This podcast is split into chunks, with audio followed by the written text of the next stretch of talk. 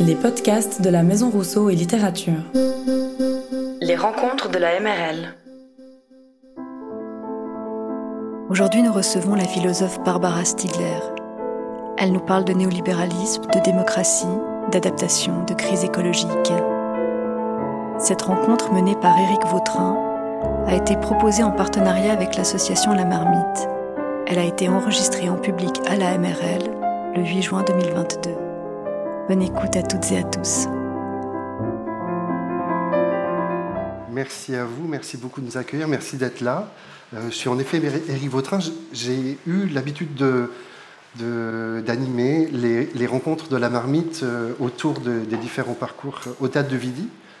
Euh, et c'est la raison pour laquelle je me retrouve là. C'est la première fois que j'organise ce que la veillée, ce que la marmite appelle une veillée, une discussion ensemble avec un intellectuel sur des questions, euh, euh, et on l'a dit ce soir, de la démocratisation de la culture. Et en même temps, on va voir qu'on le qu'on va balayer probablement plus large, ou peut-être que ça recouvre tout cela. C'est aussi pour moi un plaisir et un honneur euh, d'échanger avec vous. Barbara Stickler, je voudrais dire deux mots sur vous parce qu'on y reviendra. Vous êtes professeur de philosophie à Bordeaux. Vous êtes euh, membre de l'IUF. Alors l'IUF, on ne sait pas forcément ce que c'est ici. C'est l'Institut universitaire de France. C'est une autre forme de cooptation euh, de, entre professeurs d'université et qui vous permet d'avoir du temps, je suppose, essentiellement. Mais aussi, euh, euh, vous intervenez au comité d'éthique du CHU de Bordeaux euh, et vous faites partie du comité de vigilance, c'est ça? Ou de surveillance de l'ARS, donc l'Agence régionale de la santé. tout cela pour dire, et on va le voir dans vos écrits, que vous n'êtes pas une philosophe en chair, au sens, euh, avec un E, euh, au sens de euh, celle qui invente des concepts et organise des systèmes, mais bien une philosophe qui part d'en bas, qui parle de l'expérience et qui fait dialoguer cette expérience. Et je crois que c'est dans ce dialogue qu'on va créer quelque chose, enfin qu'on va essayer de réfléchir à quelque chose ce soir. ma première question est en fait liée à cette présentation. Dans votre dernier livre, qui est un très très beau livre, qui est sorti en poche qui s'appelle Nietzsche et la philosophie, qui est paru l'année dernière, sous-titré Une nouvelle histoire de la philosophie. Nietzsche, la vie. Nietzsche la vie, pardon. Ah oui, la philosophie. Hein. C'est un autre qui l'a écrit. exact. Nietzsche et la vie. Sous-titré Une nouvelle histoire de la philosophie. C'est ça qui m'a fait euh, dévier. Euh, vous, vous écrivez quelque chose de. Nietzsche est un personnage qui vous accompagne depuis longtemps. Vous avez euh, euh, publié votre thèse au début des années 2000 qui, euh, qui s'appelait Nietzsche et la biologie. puis Nietzsche et la, je vais dire une erreur. Critique de la chair. Et la critique de la ma chair. Ma thèse, c'était Nietzsche, la critique de la chair. Ah bon C'était et Nietzsche et la biologie C'était entre la maîtrise et la thèse.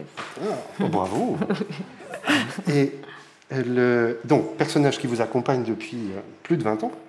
et dans Nietzsche et la vie, vous débutez en disant Nietzsche nous amène à penser une autre histoire de la philosophie. Il représente une bascule. Et cette bascule, et c'est ça dont je voudrais commencer, elle vient du fait que, euh, bien sûr, il nous aide à penser la vie, on va y venir, mais surtout, il nous aide, il, perçoit une rupture dans le 19e siècle, donc beaucoup plus tôt peut-être que ce que nous on pourrait croire, euh, euh, où on rentre dans une nouvelle époque, qui est celle du télégraphe, qui est celle d'un monde dispersé, d'un monde aux expériences multiples, simultanées, et qui ne concorde plus. Et vous dites au début, en le, citant avec des extraits, euh, vous avez cette capacité de faire sortir des fragments qu'on euh, n'avait nulle part et qui d'un coup semblent exploser et, éclairer tout le, tout, le, reste de son travail, que nous sommes amenés à sans cesse plus ingérer, on dirait peut-être aujourd'hui consommer, en tout cas prendre, euh, euh, mais, mais qu'on n'a plus de capacité à digérer. Et il le dit il y a donc plus de 150 ans. C'est-à-dire, on reçoit beaucoup, on reçoit des choses extrêmement diverses, des tempêtes euh, et des olives, des, les, nouvelles de la bourse et les nouvelles des journaux, comme, vous le dites, vous, en le citant, mais on n'arrive plus à trouver ce temps, cette stabilité. Nous sommes dans le flux, dans le divers, mais le calme de la digestion devient difficile à trouver dans notre temps. Et j'ai l'impression que tout votre travail qui porte sur le soin, sur euh, euh, la façon de concevoir la santé, vous avez écrit des, deux petits tracts. Euh, tracts, c'est le nom de cette petite collection qui est chez Gallimard, qui sont des textes très courts au moment de la pandémie. Que ce soit le livre que vous avez fait paraître chez Verdier sur du cap aux grèves sur votre engagement euh, et comment le mouvement des, Gilets jaunes vous a amené à reconnecter, probablement d'une façon euh, que vous faisiez déjà, mais en tout cas de façon très concrète, et interroger votre position de philosophe, vous nous invitez à penser ce monde-là. Oui, effectivement. cette tension entre, euh, entre la notion de, flux et la notion de stase traverse effectivement euh, tous, ces, tous, ces, différents textes. Stase Oui. Ça, vient de la biologie Oui, ça vient de la biologie. Alors, le terme de stase est une espèce de néologisme que j'utilise. Enfin, ça vient de la biologie, ça a un sens très euh, concret en biologie, c'est l'idée d'arrêter un flux. et en fait, ça me sert un peu de, terme générique pour dire l'arrêt, la stabilité, euh, l'état, tout ce qui renvoie au stable, au statique, euh, d'un côté, et euh, de l'autre, le flux, ça je l'emprunte à Nietzsche, Fluss en allemand. C'est vraiment du Nietzsche dans le texte, alors qu'il n'y a pas l'équivalent, il n'y a pas le mot de stase dans le lexique de Nietzsche il y a toutes sortes de mots qui sont très importants pour lui, qui, à mon avis, sont très bien récapitulés par le terme de stade.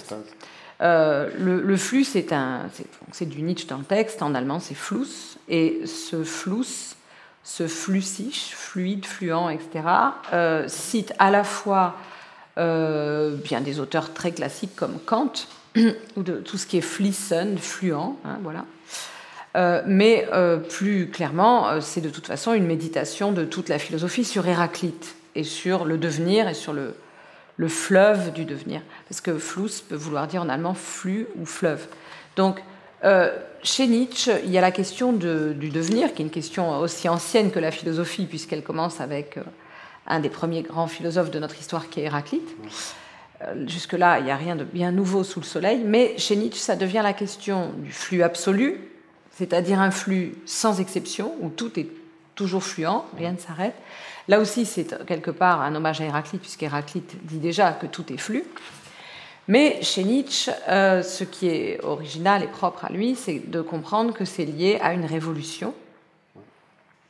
Euh, que alors, ce n'est pas cette révolution qui crée le flux, cette révolution fait apparaître le flux absolu aux yeux de tous. Quelle est cette révolution? C'est ce qu'on appelle dans les livres d'histoire la révolution industrielle. C'est la révolution industrielle dont Nietzsche est un enfant. Euh, il a parfaitement conscience qu'il il assiste à un monde saisissant dans sa nouveauté. Euh, et c'est pour ça qu'il y a ces textes, effectivement, que j'ai restitués dans l'introduction de Nietzsche et la vie, sur le télégraphe, sur le chemin de fer, sur la presse de masse, et surtout sur le télégraphe, qui est peut-être le plus emblématique, puisque c'est cette appareil, euh, ce dispositif technique extraordinaire qui fait qu'en quelques secondes, on va pouvoir avoir des nouvelles de la guerre de sécession en Amérique. En quelques secondes. Et en même temps, on euh, l'entend, mais on ne le comprend pas. Voilà, alors on entend, Nietzsche dit dans un fragment, nous entendons le martèlement du télégraphe, hein, vous connaissez le, le, bruit du télégraphe, tout le monde se souvient des, des films euh, sur les cow-boys et autres. Nous entendons le, martèlement du télégraphe, mais nous ne le comprenons pas. Donc il se produit quelque chose qui dépasse complètement nos capacités de compréhension. Et cette chose ne crée pas le flux absolu, puisque Nietzsche est héraclitéen. Euh, il pense que tout est flux et on n'a pas attendu la révolution industrielle pour qu'il y ait du flux. Et que même ce flux soit absolu. Il révèle le caractère absolu du flux du devenir et avec la révolution industrielle, en effet, ce qui apparaît, c'est que tout ce que nous considérions comme permanent est en réalité en devenir. et nous sommes en train de découvrir à la même époque que les choses les plus stables, et même la matière, qui nous paraissait stable, en réalité, c'est tout un ensemble de micro-mouvements permanents. Et même les valeurs morales ou religieuses, eh bien, en fait, sont prises dans une historicité. et en réalité, cette stabilité, c'est un ensemble de fictions. Donc, euh, les stases euh, sont des fictions, et ce qui va être propre à Nietzsche, ça va être de dire que ces stases sont des fictions nécessaires. Il ne faut pas dire que le flux est. Euh, il ne faut pas opposer le flux aux stases. C'est là d'ailleurs où il, il, diffère largement d'Héraclite. Mais il faut, pour supporter ce flux, ces stases qui sont indispensables à la vie et indispensables à la vie humaine. Euh, à la vie en général et à la vie humaine en particulier, qui va créer des stases particulières, comme par exemple celle de la morale que l'on n'a pas euh, dans la vie animale ou, dans la vie végétale. Donc on a euh, toute une méditation sur cette nécessaire tension entre flux et stase. Et la manière dont il pose cette question, elle est poignante, et c'est votre question sur l'ingestion Nutrition. La nutrition, l'incorporation, la digestion. Tous ces mots ont l'air de dire la même chose, en fait, non. Euh, ingérer, faire entrer en soi est une chose. Euh, incorporer, c'est encore autre chose, puisque c'est faire entrer à l'intérieur de soi, mais transformer cet autre en quelque chose de mon corps. Donc ça suppose tout un processus euh, de, tension entre l'étranger et le propre, et donc ça, on peut supposer que c'est complexe. Euh, la digestion, ça ressemble beaucoup à l'incorporation, c'est quasiment un, synonyme. Euh, et la nutrition, bah, la nutrition, elle peut se faire sans qu'il y ait de digestion, avec une digestion qui ne fonctionne pas. Et c'est tous les troubles de la nutrition, dont d'ailleurs Nietzsche était parfaitement familier, puisqu'il avait d'énormes problèmes de, nutrition, euh, un rapport extrêmement compliqué à euh, cette question de la digestion, de la nutrition. C'était un malade chronique affecté de maladies euh, intestinales complexes et, assez obscures, puisqu'il est difficile de, faire de poser un diagnostic à distance. Mais il savait très bien de quoi il parlait quand il disait que nous sommes dans une période où la digestion est devenue très compliquée. Voilà, donc c'est euh, cette histoire d'incorporation et, de digestion. Euh, elle donne à la nutrition une noblesse qu'elle n'a jamais eue dans l'histoire de la philosophie, puisque, à, part peut-être chez Aristote, qui dans le De Anima dit euh, finalement, si on veut définir la vie, qu'est-ce que la vie? C'est le fait de se nourrir trophéine. Donc ce serait la définition de la vie. Hein. Mais euh, au fond, chez, Nietzsche, la, nutrition prend une ampleur euh, considérable. Pour lui, percevoir, c'est se nourrir, penser, c'est se nourrir. La pensée fonctionne comme l'estomac, etc., etc. Donc, cette tension entre flux et stase vient de quoi? Elle vient du fait que, avec les troubles de la stase, le fait que euh, toutes ces conditions imposées par la stase sont en voie de liquéfaction eh bien, euh, on, supporte de moins en moins. à la fois, on aperçoit le flux absolu et en même temps, on ne le supporte pas. D'où la question du ressentiment, qui est que face à cette fluidification de toute chose, euh, un ressentiment s'installe contre le devenir. Et toutes sortes de réponses vont être produites par ce ressentiment. Je ne vais pas avoir le temps de lister ici, mais toutes sortes de réponses, comme par exemple, il faudrait... Euh, euh, trouver un coupable, l'abattre, et on arriverait à la fin de l'histoire. Enfin, toutes sortes de, réponses qui sont très largement des réponses de la métaphysique d'ailleurs vont euh, se développer dans ce dans C'est une manière de rétablir une stase, d'une certaine façon? Oui, de, mais de l'absolutiser, ah, puisque voilà, dans le, par exemple, face à l'historicité, on va avoir la mise en place d'une téléologie qui pose une fin de l'histoire avec un absolu à la fin qu'on connaîtrait déjà, euh, évidemment en reprenant un schème christique ou chrétien chrétien euh, et christique au sens de ça reprend une structure euh, temporelle propre d'après Nietzsche à la vision paulinienne de saint Paul du Christ. Et c'est une manière donc on retrouve ça pour lui dans les socialismes révolutionnaires etc contre lesquels il lutte c'est une manière pour lui de restaurer une stase qui serait à la fin du flux et qui annulerait et, justifierait et rachèterait, comme dans la rédemption, ce, flux. Donc voilà, c'est un de ces enjeux de la discussion avec Marx et Hegel. Et c'est là où on arrive étrangement, parce que ce n'est pas du tout le sujet du livre, à il faut s'adapter, mhm. pour moi en tout cas, euh, sur un nouvel impératif politique que vous publiez en 2019, euh, où vous dites, parce que vous dites, voilà, aujourd'hui on nous dit tout le temps, il faut être capable de s'adapter. Il faut être capable de s'adapter. Le monde change, adaptons-nous. Ou euh, il le faut bien, quoi. ou le, comme quelque chose qu'on subit, ou le contraire, euh, vive l'adaptation, vive le changement, vive la transformation, vive le, le devenons autre, euh, sous, toutes, les formes. Et il, me, il, me, semble qu'on retrouve ce que vous disiez là, j'allais dire presque à l'autre bout, dans le discours du management et dans le discours politique. Euh, en disant, le, le, devant ce flux dispersé et permanent, qu'est-ce qu'on fait? Est-ce qu'on se jette dedans? Ou est-ce que on bascule dans l'autre côté, euh, on essentialise et euh, on crée des vérités absolues? Mhm. et que ce que vous, vous cherchez à montrer, c'est ce que vous venez de nous dire sur Nietzsche, c'est que la question n'est peut-être pas entre deux pôles, mais dans un dialogue et dans une circulation entre ces deux pôles. Mhm. Est-ce que je peux faire ce raccourci entre deux des travaux qui sont si, si, parce que l'introduction de Nietzsche et la vie, qui s'appelle euh, la, vie et les vivants à, l'âge du télégraphe, je crois que c'est ça le titre exact, euh, est tout à fait euh, en, écho à l'autre introduction de Le retard de l'espèce humaine. Il faut s'adapter. Les deux, les deux textes sont très proches même si les corpus ne sont pas du tout les mêmes, puisque je ne parle pas du tout de Nietzsche dans Il faut s'adapter. Pas du tout. Vous parlez de, et on, va y revenir sans mm. doute, de Walter Lippmann et John Dewey, de théoriciens américains de la première partie du XXe siècle qui vont réfléchir euh, peut-être la question de la liberté ou, hmm. du libéralisme en tout cas. Hmm. On, y, revient. Euh, est-ce que c'est bien? C'est, euh, Oui, donc, dans un premier temps, j'ai écrit le, ce que j'ai écrit en premier il y a très très longtemps, c'est la base de l'introduction sur le télégraphe, que j'ai écrit il y a très longtemps en fait. Et que j'ai retravaillé pour que ce soit vraiment l'introduction d'un livre. Donc évidemment, je l'ai énormément retravaillé. Mais euh, je l'ai retravaillé après avoir écrit après avoir écrit l'autre introduction. Donc voilà, ces textes se répondent absolument. Se répondent absolument.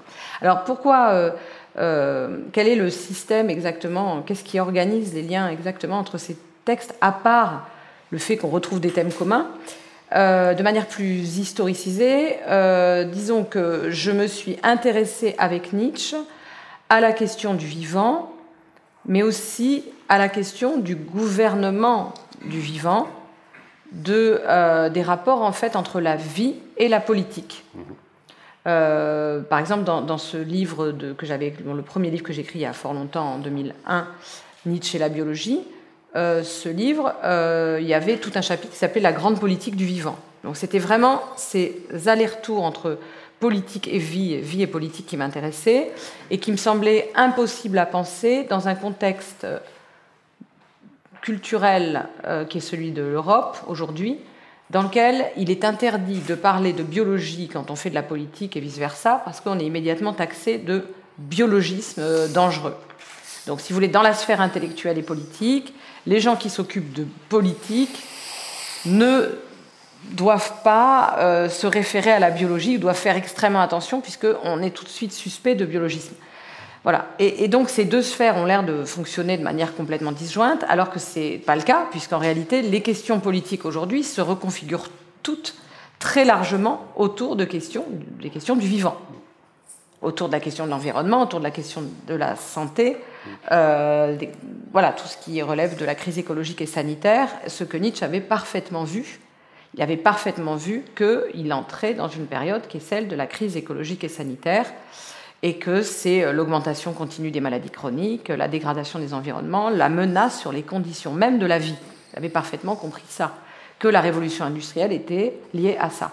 Donc euh, il paraît impossible de, de, résoudre le problème en disant ben, il y a d'un côté ce qui relève de la politique et de l'autre ce qui relève du biologique. Et donc j'avais eu l'intuition que moi, c'était le croisement des deux qui m'intéressait. C'était là-dessus qu'il fallait aller, même si c'était périlleux. Donc ça, c'était le premier temps. J'ai travaillé sur Nietzsche et sur Darwin, et sur la physiologie, donc la théorie de l'évolution, la physiologie, la médecine, avec Nietzsche et beaucoup d'autres auteurs qui sont des auteurs qui travaillent sur le corps et la vie, comme Schopenhauer, comme Canguilhem et tant d'autres. Et puis, au bout d'un moment, je me suis dit, bah, avec tout ça, avec ce prisme de lecture, Maintenant, je me sens peut-être armée pour entrer vraiment dans la philosophie politique au sens traditionnel du terme, dont, je ne faisais pas partie au départ. Moi, j'étais en philosophie allemande. Et euh, donc, j'ai œuvré pour une reconversion disciplinaire, pour passer de la philosophie allemande, l'histoire de la philosophie allemande, à la philosophie politique.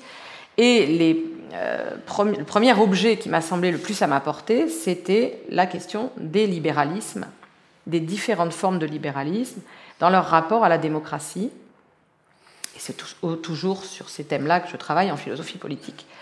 Et là, je me suis dit, voilà, ça m'intéresse euh, d'essayer de comprendre la différence entre le libéralisme classique que vous connaissez tous, hein, l'état de droit, euh, les droits individuels antécédents, euh, le laisser-faire, le retrait de l'État, on connaît tous ça par cœur, on a quelques points de repère, la, la main invisible du marché, bon, tous ces points de repère théoriques, vous les avez.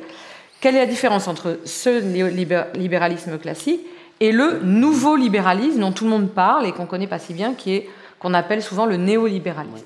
Cette question-là euh, m'est venue aussi de la pratique, puisque euh, en tant qu'universitaire nouvellement nommé, euh, j'ai eu un baptême un peu violent, puisque à peine arrivé à l'université, prenant mon poste sur des questions justement de philosophie de la médecine, master d'éthique de, de, la santé, etc. Je suis entrée dans toutes ces questions et j'ai été percutée de plein fouet par deux choses à la fois. D'une part, le fait que mes étudiants hospitaliers avaient affaire à un nouveau, un nouveau type de gouvernement, en fait, ce fameux néolibéralisme, c'est-à-dire un libéralisme extrêmement autoritaire et managérial qui était en train de les transformer de l'intérieur et de transformer leur métier sur des tout autres bases que le libéralisme classique. Ça n'avait rien à voir avec le laisser-faire. À la limite, c'est tellement harcelant qu'on a envie de leur demander de laisser faire, justement, ce que ce nouveau libéralisme est incapable d'accepter. Il ne faut surtout pas laisser faire. C'est un, libéralisme extrêmement tatillon, invasif, etc. Donc je l'ai vécu par le prisme de mes étudiants hospitaliers et moi directement en tant que euh, toute nouvelle euh, enseignante-chercheuse, maître de conférence, je l'ai éprouvée euh, dans ma chair, si je puis dire, par la manière dont très violemment l'université a été réformée avec l'arrivée de Nicolas Sarkozy au pouvoir en France. Et la première réforme d'ampleur, ça a été pour évidemment s'attaquer à l'université, et ça a été la fameuse loi sur l'autonomie qui a commencé à profondément détruire, il n'y a pas d'autre mot, l'université. Et donc, à la fois, euh, j'ai eu affaire à ce nouveau libéralisme par la pratique, et en même temps, comme j'étais disposée à réfléchir sur les rapports entre la vie, le libéralisme, la démocratie, euh, je me retrouvais dans un croisement intéressant. Et là, euh, j'ai trouvé un peu perdu, parce que j'avais quand même la, lucidité de me rendre compte qu'on ne savait pas bien ce qu'était le néolibéralisme. On n'avait pas des bonnes grilles d'analyse. On confondait ça avec encore plus de laisser-faire. C'est vrai. Si c'était encore plus de laisser faire, on nous aurait laissé tranquilles. Mm. On nous aurait enlevé l'argent et on nous aurait laissé nous entretuer. Mais non, on ne faisait pas que ça. On nous enlevait l'argent et on nous laissait nous entretuer, mais en plus, on venait nous expliquer par des milliers de tableaux Excel comment on devait s'entretuer les uns les autres. Donc c'est quand même différent du Ou accepter d'être privé de liberté, en l'occurrence. Oui, oui. Donc c'est un libéralisme qui a un rapport à la liberté qui est, quand même très particulier. Mm-hmm. Et donc euh, je je me disais, bon, on ne comprend pas trop ce que c'est. Et j'ai réussi à trouver un point d'appui formidable. Ça, tombait tellement bien pour moi, Michel Foucault, que, je connaissais pas si bien et avec lequel j'étais pas forcément à l'aise. Mais ça tombait extrêmement bien pour moi parce que c'est le. c'est Foucault qui a C'est le c'est bon, c'est un des, des, interventions philosophiques les plus, les plus fouillées, les plus sérieuses, les plus importantes qu'on ait sur le néolibéralisme. C'est un cours au Collège de France qui s'appelle Naissance de la biopolitique à la fin des années 70. Mais aussi, c'était intéressant parce que Foucault est un Nietzschéen. Il est profondément imprégné de Nietzsche, donc ça reste quand même dans le même euh, univers, le gouvernement des corps, euh, la vie, etc. Donc ça, c'était intéressant pour moi. Donc je me jette un peu fébrile sur ce Foucault en me disant ça va être extraordinaire, je vais voir le gouvernement de la vie et des vivants néolibéral. Et pas du tout, pas du tout. Il n'y a pas un mot sur la vie, en fait. euh, il ne voit pas les aspects biologiques, il ne voit pas le rapport au vivant. Au contraire, il va très très loin dans l'inverse, il dit le nouveau libéralisme autoritaire, enfin il ne le dit pas autoritaire, mais il est d'accord avec ça, c'est très normatif, etc., c'est un, un, artificialisme. Et il a comme grille de lecture les ordo-libéraux allemands, qui détestent toute référence à la biologie et qui ont, sont en conflit avec les nazis là-dessus. C'est un artificialisme, il n'y a plus aucune référence à la vie, alors que le libéralisme classique se réfère toujours à la vie, à la spontanéité, des forces qui traversent la population, etc. Apparemment, le nouveau libéralisme n'a plus rien à voir avec la vie, me dit nous dit-il. Et je ne sais pas, je, trouve ça dommage. Je me dis, ça ne doit pas être vrai. Je m'attendais, moi, à un, un, cours sur la biopolitique néolibérale. Mais il n'y a pas de biopolitique néolibérale décrite par Foucault. Alors, sur le, dans le cours, il y a quand même euh, des auteurs qui ont l'air intéressants. Et à un moment, il parle de Walter Lippmann, rapidement. Il dit deux, trois choses qui ont, l'air intéressantes, mais ça va, c'est très, très rapide, très superficiel. Je me dis, je vais quand même aller le lire. Et euh, d'autant plus qu'entre-temps, je lis euh, un livre de, de, de, Pierre Dardot et Christian Laval, qui est intéressant, très intéressant, où là, je me dis, oui, il faut vraiment aller lire ce Walter Lippmann. Donc, eux, ils commentent le cours de Foucault. Et là, je, découvre donc le, texte de Lippmann, et là, je découvre ce que je cherchais, c'est-à-dire une théorie d'un nouveau libéralisme fondé sur une réflexion sur l'évolution de l'espèce humaine et sur les conditions de la vie et sur l'adaptation. Et donc là, on est années 30 mm. aux, États-Unis, euh, et un penseur, ce monsieur, Walter Lippmann, euh, pour lequel vous avez une certaine affection en plus, d'une certaine façon. Euh, c'est-à-dire c'est pas. Vous le prenez en penseur, vous on pense avec lui. Euh, et lui, dit le monde va tellement vite maintenant, donc d'une certaine façon, il, prolonge ce disait tout à ce que vous disiez tout à l'heure sur Nietzsche. Le monde va tellement vite que euh, l'individu n'est plus adéquat, ne, ne, peut plus rencontrer ce monde qui se transforme sans cesse par la force de l'économie et la force de, de l'innovation. Euh, vous me corrigez si je me trompe, mais le, et ce que et il dit bon, ben, donc le libéralisme ça peut pas aller parce qu'on va le, libéralisme au sens classique, au sens où on laisse chacun euh, euh, le, marché s'autoréguler, ça peut pas fonctionner. on est donc obligé d'inventer un nouveau libéralisme, un néolibéralisme, où là, l'État va faire le jeu du marché par tous les artifices de l'État qui, euh, qui peuvent être euh, la justice, euh, l'école, etc., la santé. et donc lui va dire au contraire, il faut que l'État participe à rendre le marché d'autant plus possible ou d'autant plus efficient. Et ce que vous montrez dans Il faut s'adapter, et c'est ces deux-là qu'on va suivre, c'est qu'il trouve sur sa route, Walter Lippmann, John Dewey, philosophe américain lui aussi, pédagogue, euh, enfin, homme de, et puis une forme d'érudit d'une certaine façon qui intervient dans, de multiples champs. Il a de très beaux textes sur l'art aussi, sur l'art et l'expérience, le public et ses problèmes, la démocratie, c'est sa question d'ailleurs, et qui lui va, va, faire, part du même constat, mais pour dire l'inverse. Mm-hmm. Pour dire, euh, si je le résume, et, vous me reprendrez pour dire, le, au fond, cette euh, ultra accélération de l'innovation, des moyens techniques, des sciences et des cas qui a été ouverte avec le XVIIe et le XVIIIe siècle, est une chance nouvelle de euh, réinventer, de, se ressaisir du monde par l'intelligence collective, par l'expérience. C'est-à-dire de se ressaisir à chaque endroit où l'on est, à chaque point où l'on est, avec les gens ou le, avec le groupe concerné, euh, et d'expérimenter ensemble et de décider ensemble. Donc il fait de la démocratie, la démocratie, non pas dans un sens gouvernemental, comme un système politique, mais la démocratie comme une manière de vivre, y compris de se vivre, de, s'arbitrer soi, je pourrais dire.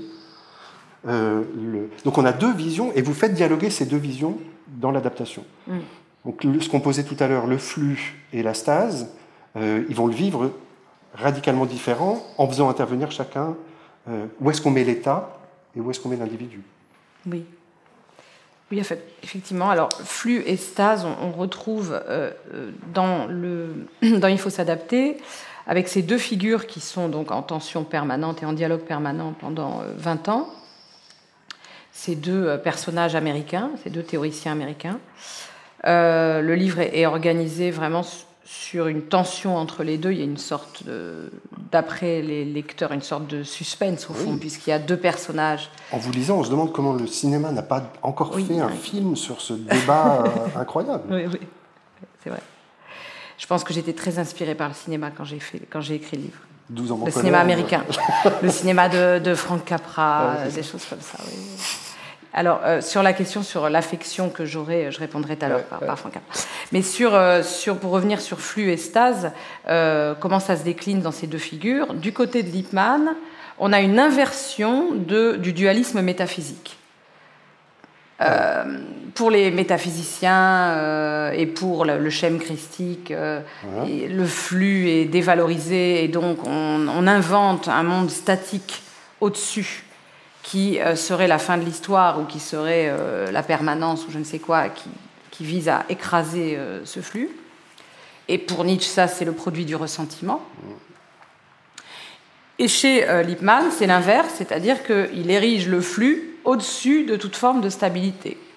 Et ça revient au même, puisque c'est la même erreur dualiste d'opposer un, un, membre du couple de l'opposition. Enfin, le stable, c'est le devenir. Enfin, oui, et alors du coup d'ailleurs, euh, on peut très facilement montrer, comme le dit euh, si bien euh, le héros, vous savez, la, grande discussion dans le guépard entre bah, le guépard et Tancredi, et, Tancredi, et c'est en fait, au fond, il faut que tout change pour que rien ne change.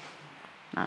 Donc en fait, cette manière d'opposer le flux à la stase revient à une immense stase au fond. Donc ça, c'est du côté de euh, et du nouveau libéralisme autoritaire, un dualisme flustase inversé, mais qui confirme l'opposition.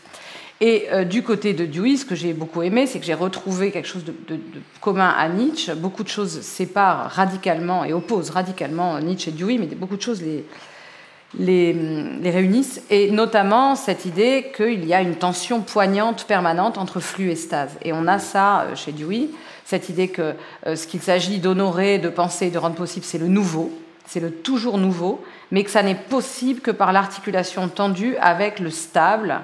Alors, par exemple, dans sa pensée sociale, euh, tout doit être au service dans l'éducation de euh, la, du respect des nouveaux venus de l'espèce humaine, et donc ce qu'on appelle très bien les nouveau-nés et les enfants. Tout doit être polarisé sur l'émergence de cette nouveauté, puisque tous les euh, enfants, tous les nouveaux venus portent la nouveauté, la capacité de dévier, de déviation avec eux. C'est ça dont ils sont porteurs et qu'il faut absolument respecter. Mais on ne peut le respecter correctement que si on articule le respect de cette nouveauté avec la stabilité des habitudes du groupe, euh, avec les institutions, avec euh, et toute la difficulté du pédagogue, du parent, de celui qui fait œuvre d'éducation c'est de concilier en permanence ce qui relève de la stase, ce qui relève du nouveau, ce qui relève du flux, ce qui relève du stable. Et on retrouve là des choses très proches de, Nietzsche. Donc le refus absolu euh, d'un dualisme euh, voilà, qui renvoie dos à dos la métaphysique et le euh, nouveau discours adaptationniste. voilà. Alors, refus du dualisme, mais en même temps, on refuse pas les deux pôles. Enfin, c'est-à-dire que le refus du dualisme, ça pourrait vouloir dire. Dualisme, le dualisme, c'est pas la même chose que la tension ou l'interaction ou, la différence. Le dualisme en philosophie, c'est une opposition euh, dans laquelle on va, on va figer les deux termes et il va y avoir un terme supérieur et un terme inférieur. Dans le dualisme, vous avez toujours un gagnant et un perdant. Vous avez, mhm. euh, par exemple, le dualisme du corps et de l'esprit consiste évidemment à jouer l'esprit contre le corps. Euh, le voilà, toute forme de dualisme euh, conduit toujours à ériger un, un, terme de l'opposition qui serait au-dessus de l'autre mm, mm, mm. et qui le supplanterait, ou qui le déréaliserait, ou qui le dévaloriserait, voilà, ou qui le ferait carrément disparaître. Donc c'est là où il y a une. Euh, c'est comme ça que se rejoue l'opposition flustase. Maintenant, sur la question d'une éventuelle affection que j'aurais pour Walter Lippmann, je vais être très très clair je pense n'avoir aucune affection pour lui. Euh, mais je comprends pourquoi vous dites ça. Euh, disons que j'ai une relation affective à mon objet, mais ça, j'ai envie de dire que c'est le cas de tout ce que je fais. C'est pas très original de ma part, puisque je, je travaille aussi à partir des, affects. Et donc, euh, j'estime que la pensée ne commence pas par le fait d'éteindre les affects ou de soi-disant les annuler, puisque de toute façon, c'est impossible. Si on les annule, en fait, c'est une euh, fumisterie, puisqu'en réalité, ils sont toujours là, mais ils ne sont même pas reconnus. C'est le mensonge de la neutralité axiologique. Hein, quand quelqu'un vous dit euh, je suis un vrai intellectuel ou un vrai scientifique parce que je suis neutre sur le plan axiologique et je n'ai pas d'affect, c'est extrêmement suspect. En fait, il est guidé par d'autres affects, des, affects comme tout le monde, c'est bien normal, il est en vie, mais il ne le reconnaît même pas ou dissimule.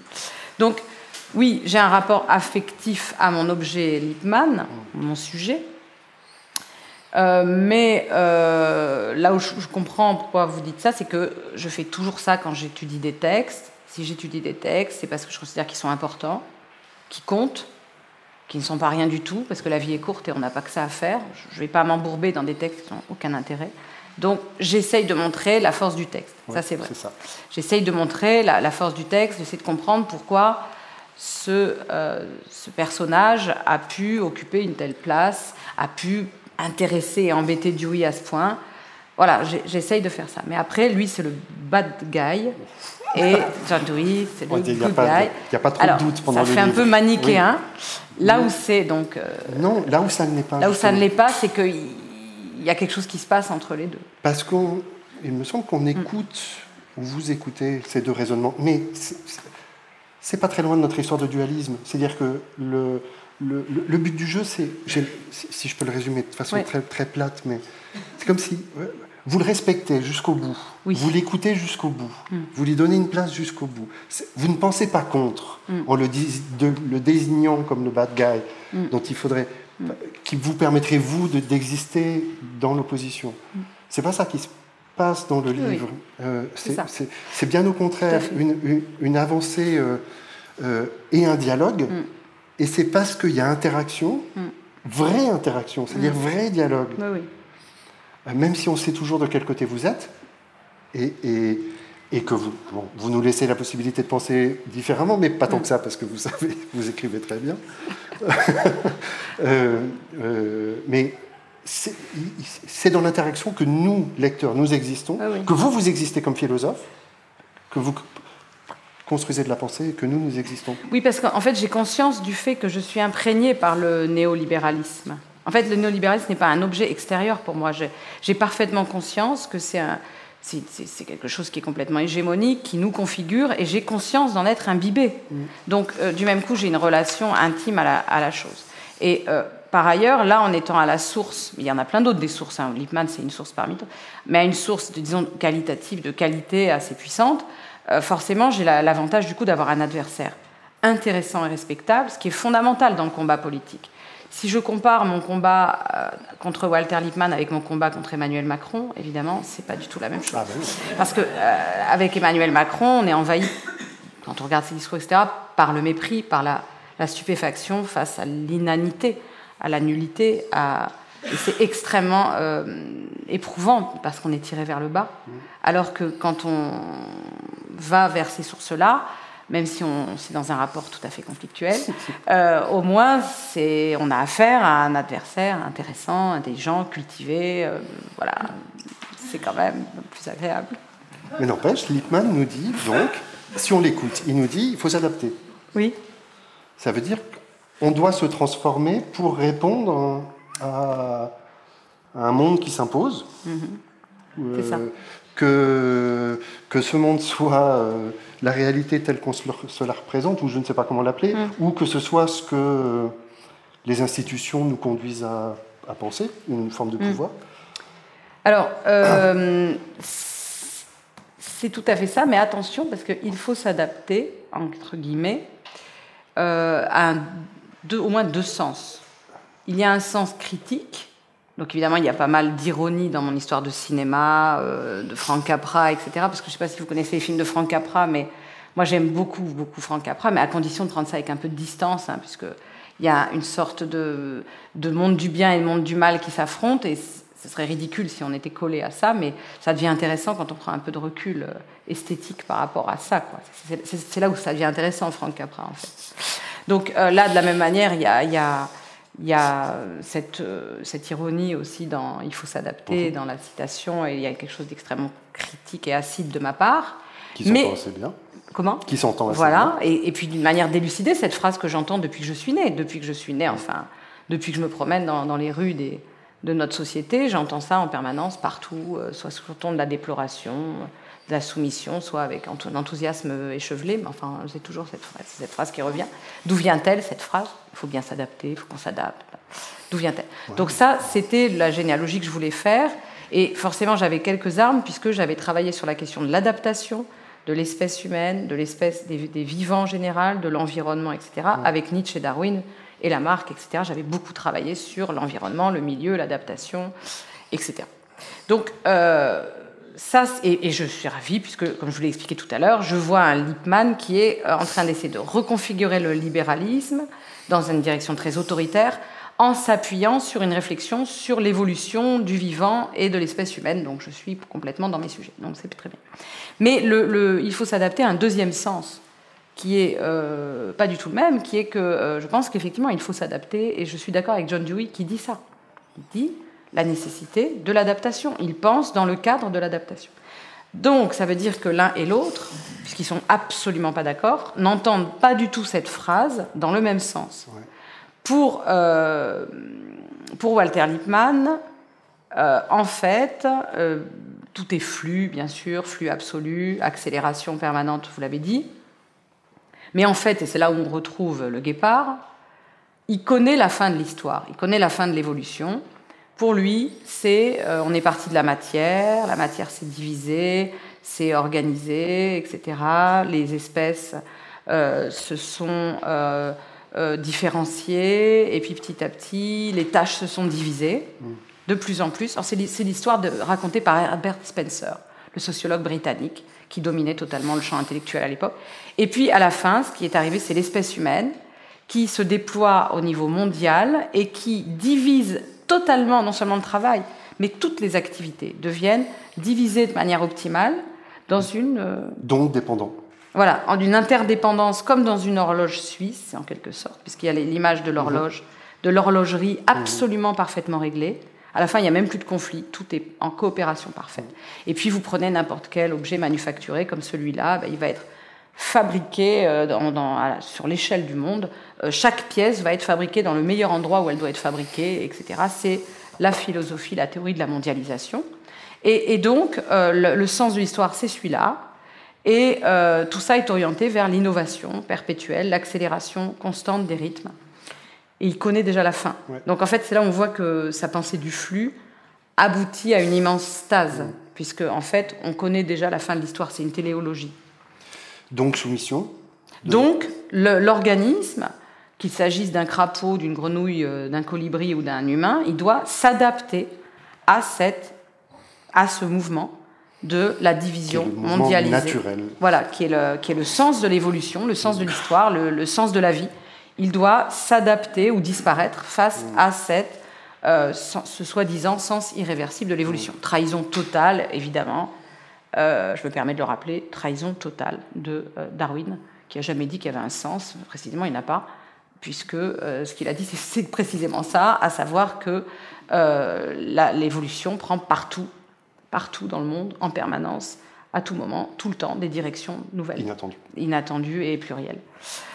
Donc ça, c'est euh, l'idée. Et, et, Dewey va s'appuyer sur une vraie lecture de Darwin pour dire, vous n'avez rien compris à Darwin, vous n'avez rien compris donc à l'évolution de la vie, moi je suis un vrai darwinien. Et donc l'adaptation, c'est pas ça, c'est pas la soumission à un sens déjà donné. C'est euh, une tension, à nouveau, toujours cette pensée de la tension. Il faut rappeler toujours que Dewey est un élève de Hegel, le philosophe allemand de la dialectique. Donc ça, c'est quand même une mmh. clé très importante ça lui fait un point commun euh, dans cette valorisation de la tension euh, avec Nietzsche. Mhm. Et donc, c'est euh, la tension entre ce que veut l'organisme, voilà, ce qu'il, ce dont il a besoin et qu'il va essayer d'imposer à son environnement en le transformant, et les conditions que lui impose cet environnement, environnement dans lequel il y a d'autres vivants. Et c'est donc l'adaptation, c'est donc effectivement une, un ensemble d'interactions. Il y en a un qui fait confiance et l'autre qui ne fait pas confiance. Alors tout à fait. Tout à fait, puisque euh, chez euh, Lippmann, on a cette euh, théorie un peu particulière qui est que l'espèce humaine a révélé le sens de l'histoire en portant et en, en étant l'autrice de la révolution industrielle et de la mondialisation, et en même temps qu'elle a initié cette chose extraordinaire, elle n'est absolument pas à la hauteur. Elle a un vieux cerveau donc là, c'est quand euh, Lippmann se met à lire les psychologues évolutionnistes de la fin du 19e et surtout du début du 20e siècle. Il, y croit totalement à cette pseudo-psychologie évolutionniste qui est une pseudo-science. Hein. Et donc l'idée, c'est que notre cerveau est hérité, on va dire, de, de la préhistoire, d'une période où on était adapté à une vie calme, stable, dans des communautés fermées. Et notre cerveau, notre organisme, notre système nerveux est incapable de supporter le sens de l'histoire. Donc l'espèce humaine est inapte, elle est inadaptée, et il faut donc un nouveau gouvernement de la vie et des vivants et des humains pour réadapter absolument de force cette espèce à la révolution qu'elle a elle-même lancée. Par ceux qui savent. voilà, par ceux qui ont les moyens, parce qu'ils luttent contre leurs propres biais, etc., etc. Ce qui est fascinant, alors pour l'autre, du oui, c'est l'inverse, c'est l'idée qu'en initiant la révolution industrielle, dont il se réclame lui aussi. Euh, l'espèce humaine l'a faite parce qu'elle a inventé ce que, ce, que, la, ce que la révolution scientifique des temps modernes a appelé le laboratoire. Et euh, ces laboratoires sont des lieux où, euh, en fait, le savoir se co-construit nécessairement dans une logique, en fait, profondément démocratique. Sinon, ce ne sont pas des laboratoires. Il n'y a pas, dans un laboratoire, il n'y a pas de chef avec des, subalternes. C'est impossible. Il faut euh, entrer dans une dynamique euh, sociale démocratique de construction euh, du savoir et de l'expérimentation. C'est la logique du laboratoire. Et pour lui, cette matrice du laboratoire doit être dupliquée partout dans la vie, à l'école, dans les classes, au travail, dans la vie urbaine, dans la vie sociale, etc. Et ça, ça ne démontre pas l'inaptitude de l'espèce humaine, ça montre au contraire ses incroyables capacités à l'intelligence collective. Mais à, condition qu'on réfléchisse sur les conditions d'organisation euh, institutionnelle, spatio-temporelle, pour que ce soit possible, hein, euh, euh, qu'elle puisse se déployer, cette intelligence collective. Donc voilà, ils vont tous les deux s'affronter là-dessus. Et d'une certaine façon, pour l'un, la science permet de faire encore mieux, encore plus vite et encore plus spécialisé, alors que pour mm. l'autre, elle valorise l'hypothèse et l'hypothèse oui, partagée. Oui, alors pour le premier, euh, on va, il va y avoir euh, une, une, un discours de, de, comment dire, d'absolutisation de l'expertise. Hein, la production euh, de connaissances hyper spécialisées qui sont au service du gouvernement, au fond. Donc c'est vraiment la logique de l'expertise qui conduit à l'atomisation. Hein. À la fin, on n'est plus que dans la donnée, on, on, on, on vient consulter l'expert pour avoir une donnée. Et à la fin des fins, quand vraiment on est arrivé à la fin du processus euh, de destruction du savoir, on dit le savoir, c'est des informations. Et à la fin, c'est les journalistes qui vous expliquent ce qu'est la vérité. Bon, alors là, c'est fini. Euh, c'est le processus est complètement liquidé. Euh, non pas que j'ai pas de la plus grande admiration pour le métier de journaliste. Je pense que c'est on ne peut tout simplement pas imaginer une démocratie sans un espace public médiatique. Et donc, c'est un métier d'une très grande noblesse, mais il ne peut pas s'ériger en arbitre euh, ou en producteur de la vérité, c'est tout simplement l'inverse de son métier. Alors, donc ça, c'est pour, euh, pour euh, son rapport au savoir.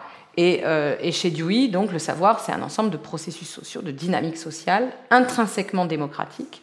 Le savoir ne se possède pas, il n'y a pas de prédation possible sur le savoir. Sinon, on décompose ça en atomes de, de data, comme on dit aujourd'hui, et c'est plus du savoir.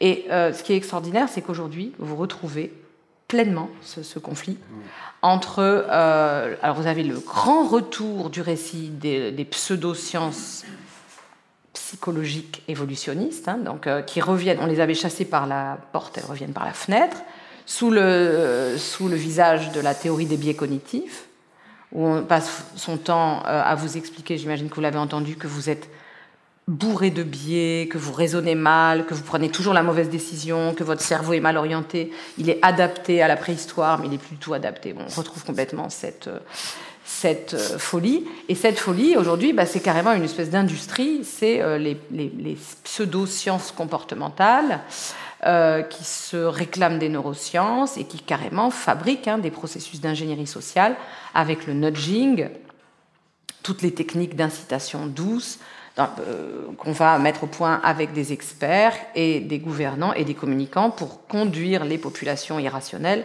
dans la bonne direction. Ça, c'est vraiment euh, la manière de gouverner qui est euh, aujourd'hui complètement dominante dans euh, le personnel politique qui, malheureusement est au, est au pouvoir aujourd'hui. Oui, et puis dans l'urbanisme, comme dans le commerce, comme... Partout. et, qui trouve dans la crise écologique un carburant extraordinaire en disant regardez, vous passez votre vie à détruire l'environnement. Dès, tout ce que vous faites, dès le matin quand vous vous réveillez, vous détruisez l'environnement. Ensuite, vous prenez euh, votre voiture, vous détruisez l'environnement. Ensuite, vous vous relâchez, vous, vous, vous, contaminez tout le monde, etc. Donc, l'idée, c'est que euh, nous sommes, par nos comportements, euh, les responsables de, de cette situation. Euh, nous sommes incapables de le penser parce que ça dépasse totalement nos capacités épistémiques. Euh, on va forcément prendre la mauvaise direction, on va tous, tous vouloir détruire la planète parce qu'on est fait pour ça, euh, on est configuré comme ça, on pense toujours à courte vue, etc. Donc, résultat, ils sont, ce sont tous des libéraux, hein. mais ils sont tous en train de se dire on a cru à l'homo economicus, le sujet rationnel calculant parfaitement les coûts et bénéfices. On s'est complètement planté. En fait, il n'y a pas d'homo economicus il y a un, homme totalement, euh, une espèce humaine totalement irrationnelle et complètement anéconomique. Donc il faut reprendre tout ça. Et c'est ce nouveau libéralisme autoritaire, déjà tout à fait lipmanien, que vous avez aujourd'hui qui triomphe partout. Et, euh, et, donc en face, c'est quand même intéressant de savoir que nous avons un philosophe profondément démocrate, c'est rare, il n'y en a pratiquement pas, euh, un philosophe vraiment partisan de la démocratie, qui réfléchit lui aussi à la crise écologique et sanitaire et au fait qu'il y a désadaptation, des phénomènes de désadaptation entre l'espèce et son environnement, entre l'espèce humaine et son environnement, mais qui ne voit pas d'autre résolution possible que démocratique. Donc là, vraiment, le, conflit est euh, frontal et extrêmement actuel. Dernière question. Euh, est-ce qu'on peut, est qu'on peut pousser ça à se dire que il y aurait un lien entre une certaine manière de penser l'écologie et une certaine manière de penser euh, euh, la démocratie. Euh, est-ce que, on, l'entend presque dans ce que vous dites, une écologie qui se base sur le fait qu'on est inadapté, on détruit, donc on doit changer, on doit écouter ceux qui savent, ceux qui vont nous dire comment, et puis une démocratie et une écologie qui ne penseraient pas une destruction de la nature indépendamment d'une euh, évolution de peut-être même une autodestruction de j'en sais rien de euh, des humains ou de certains humains euh, qui ne séparent pas qui seraient dans ce dialogue je cherche à dire une interaction mmh. entre des transformations qui sont celles des ressources, ce qu'on appelle les ressources, ce qu'on appelle la nature, ce qu'on appelle les non-humains, etc., et l'évolution sociale, culturelle, euh, intellectuelle, euh, affective euh, de la communauté humaine. Mm. C'est-à-dire penser ces interactions et aussi ne pas penser de globalité. C'est-à-dire ne pas. Ou une globalité possible, le globe peut-être, mais composé de mille espaces d'expérimentation. Mm. Oui, ben, je vais vous donner un exemple pour moi le plus saisissant pour vous répondre. C'est ce que nous vivons depuis deux ans. Euh, depuis deux ans, euh, nous avons un épisode, donc une, ce qu'on appelle une, un épisode qui, s'inscrit dans ce qu'on appelle le retour des grandes pandémies, euh, qui est absolument pas inattendu. Il n'y absolument rien d'inattendu. Oui, il, est pas, il était imprévisible dans ses spécificités, mais les coronavirus, on connaît en santé publique, on connaît très bien les coronavirus, on ne connaissait pas celui-là, mais on, en connaît d'autres, ils traînent, ils sont là, ils posent des problèmes déjà. Euh, chez les vétérinaires et chez les médecins. Euh, et puis, euh, on savait qu'il y en aurait de nouveaux et qu'il y en aura encore. Et donc, ça fait partie de, du tableau zoonose, des zoonoses qui sont liées toujours à cette révolution industrielle et à cette dégradation des environnements qui rencontrent donc bien sûr, vous connaissez hein, les, phénomènes de déforestation, de, de, destruction de la distance entre la faune sauvage, la faune domestique et l'espèce humaine, et tout ça, ça crée, vous le savez, le retour de ces grandes pandémies, donc rien d'inattendu. C'est donc pour rappeler que c'est un épisode de la crise écologique, mhm. ce qu'on rappelle jamais assez, mhm. et que euh, c'est d'autant plus vrai que le euh, SARS-CoV-2 devient une maladie quand il rencontre des organismes qui sont eux-mêmes abîmés par la crise écologique, c'est-à-dire par tous les phénomènes euh, liés à l'industrialisation de nos modes de vie, qui conduisent à, à, nous installer dans un tableau marqué par les maladies chroniques qui décuplent de manière considérable les problèmes de, ce type d'épidémie. La fragilité du, voilà, voilà. Donc les, c'est sur des, essentiellement sur des organismes affaiblis euh, que c'est un problème. Sinon, en lui-même, ce virus n'est pas nécessairement un problème. Donc, euh, on est bien dans un épisode parmi tant d'autres de la crise écologique. Et euh, face à cela, quelle a été la réaction de nos sociétés?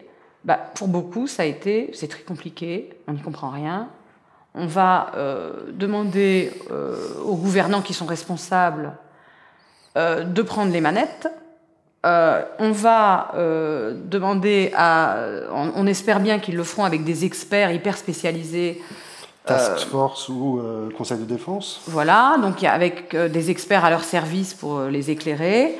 Et pas de polémique, tout ça dépend de nos comportements individuels. On va s'auto euh, enfermer, s'auto-autoriser à sortir, s'auto-injecter, s'auto-tester, bien gentiment, en suivant les normes d'un gouvernement des experts qui, euh, de toute façon, on ne peut pas faire autrement, c'est tellement compliqué que c'est à eux de voir.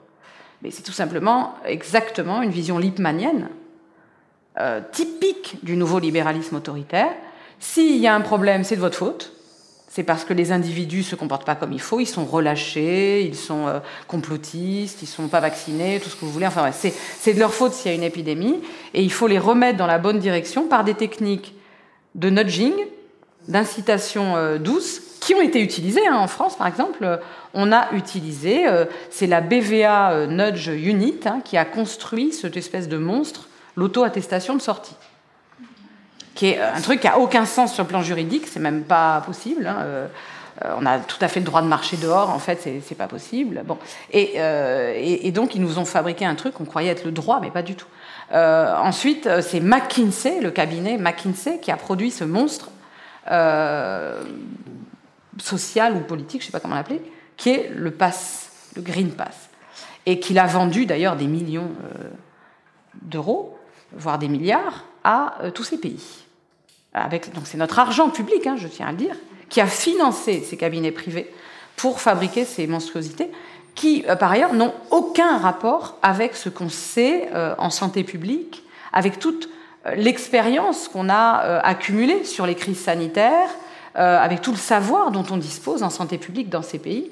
C'est le sens du dernier livre que j'ai coécrit avec François Alla, hein, santé publique année zéro pour dire qu'on s'est retrouvé comme si on était à l'année zéro de la santé publique. Pourquoi? Parce qu'on a confié à ces soi-disant, euh, ce soi-disant gouvernement des experts, on a confié notre destin en pensant qu'il fallait pas faire de polémique et qu'il fallait pas faire de politique. Eux, ils en ont fait de la politique puisqu'il s'agit, face à quelque chose qui remet en cause fondamentalement leur gouvernement, la manière dont ils ont détruit les hôpitaux, la manière dont ils sont incapables de protéger leur population et de la sécuriser, eh bien, ils ont renversé les responsabilités et ils ont repris en main par une digitalisation, par tout ce que vous avez vu. Euh, donc, eux, ils en ont fait de la politique. Euh, nous, on s'est dit, pour beaucoup d'entre nous, n'en faisons, voilà, soumettons-nous à, ça.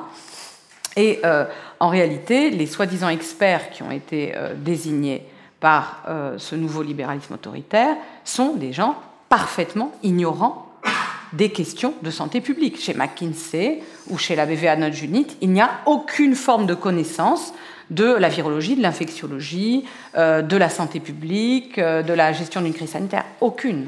Donc c'est destruction épistémique euh, totale et, domination des populations. De, du soin, hum.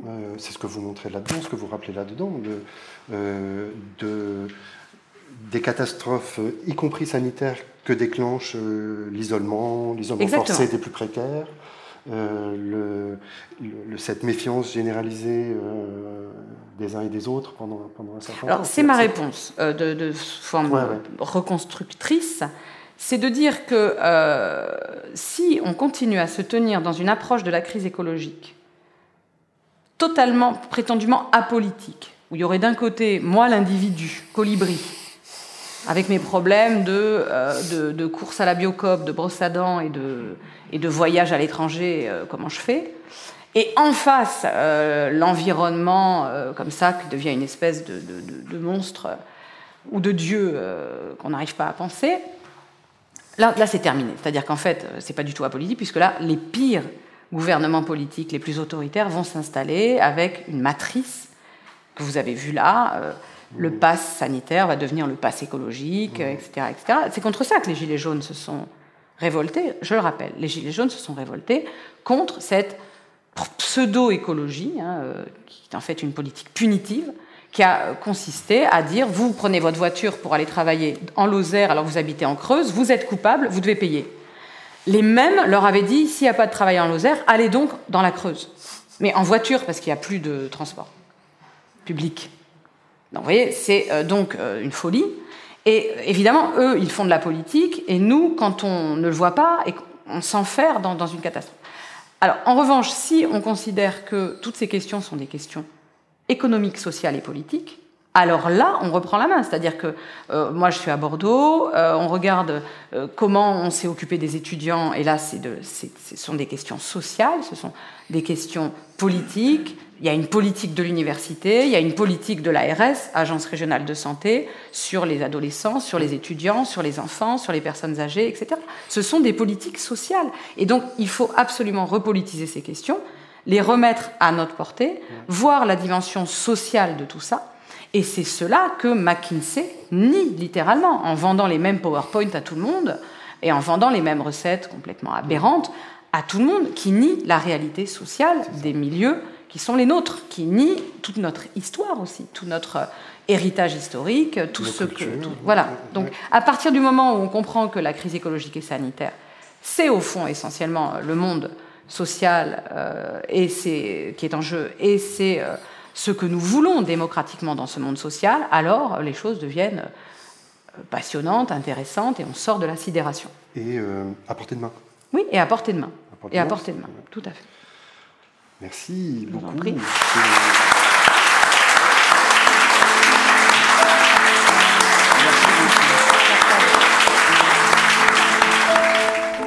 La rencontre avec Barbara Stigler et Éric Vautrin est terminée.